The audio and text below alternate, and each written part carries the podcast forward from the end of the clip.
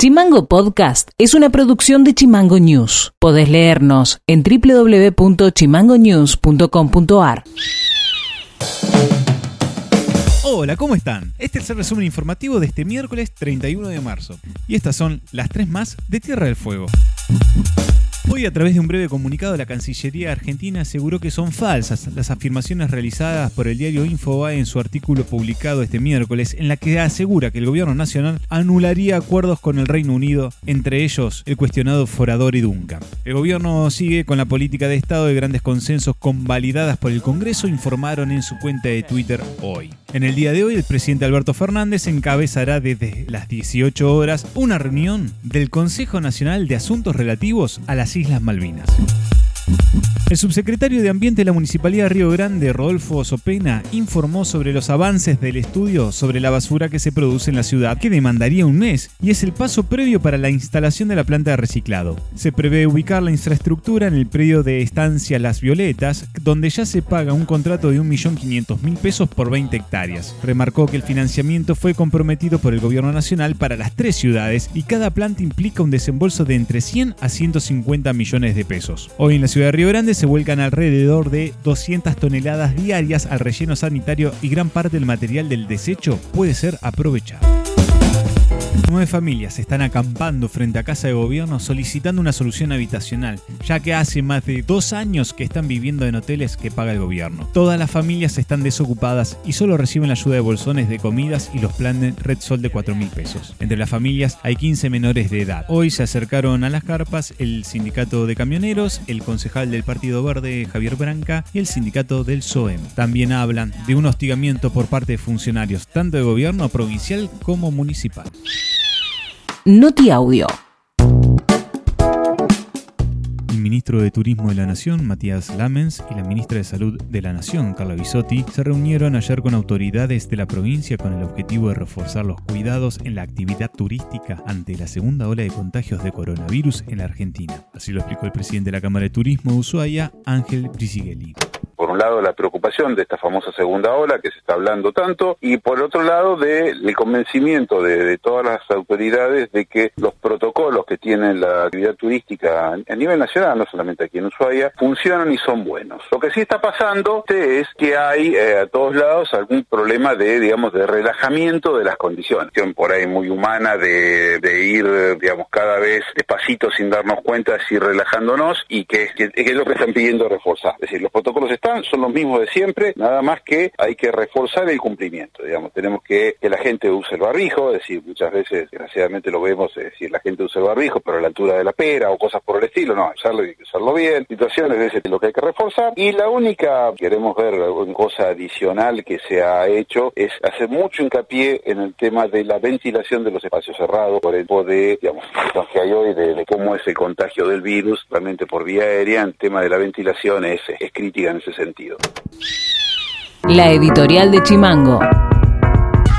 La llegada de la segunda ola de contagios de COVID en Tierra del Fuego es inminente. Las estadísticas sanitarias así lo indican. El número de casos de coronavirus de la semana pasada, 327, fue el más alto de las últimas 7 semanas en la provincia. De esa cifra, la mayor cantidad de situaciones, 192 casos, se registraron en Ushuaia. Tal vez sea, tal vez sea por el movimiento turístico de la presente temporada que la capital fueguina duplica a Río Grande en cantidad de casos. La tendencia en alza de casos se registra en las tres localidades fueguinas. En Tolwyn se emitieron 16 casos solo la semana pasada, un número que no se da desde enero pasado. Este martes, el Comité Operativo de Emergencia, en un encuentro en el que participaron las cámaras hotelera, gastronómica, de comercio y turismo, le volvió a solicitar a los municipios que colaboren en los controles que se realicen desde el área de comercio de la provincia sobre el cumplimiento de los protocolos sanitarios. Ocurre que en algunos bares capitalinos comenzaron a registrarse incumplimientos en la capacidad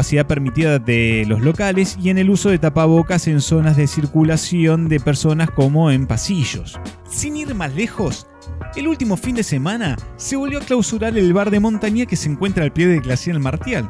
Pese a que en el lugar existe un persistente incumplimiento en las medidas sanitarias, esta vez la infracción estuvo vinculada con el uso de un fogón no autorizado para congregar clientes. Respecto del control de las medidas sanitarias, el municipio de Ushuaia volvió a insistir en que se trata de un control que está fuera de su jurisdicción por tratarse de temas sanitarios, un servicio que brinda la provincia.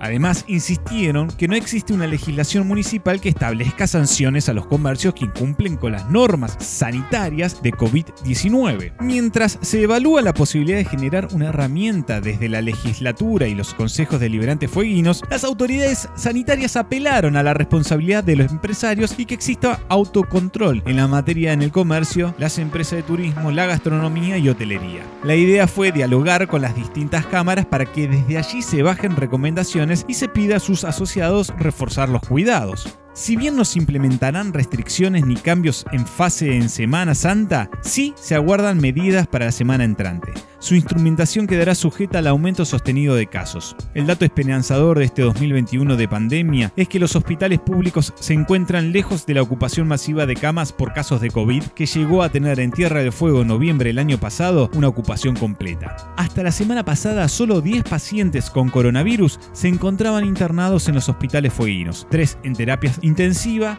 y 7 en sala común. A esto se le agrega que nuestra jurisdicción logró avanzar en la vacunación sobre un importante sector de la población de riesgo. Esta semana se inició la vacunación sobre los mayores de 65 años con factores de riesgo. Evidentemente la lección que nos dejó el primer año de pandemia es que con este virus aún no debemos bajar los brazos.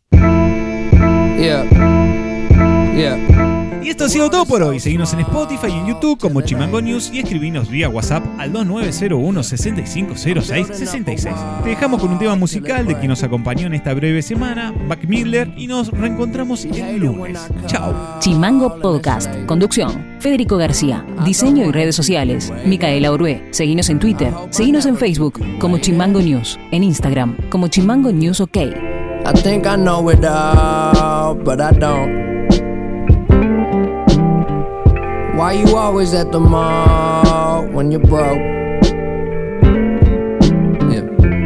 And I just wanna ball, maybe dunk, but I never been tall. Yeah. I might trip, I never fall. God knows I came close.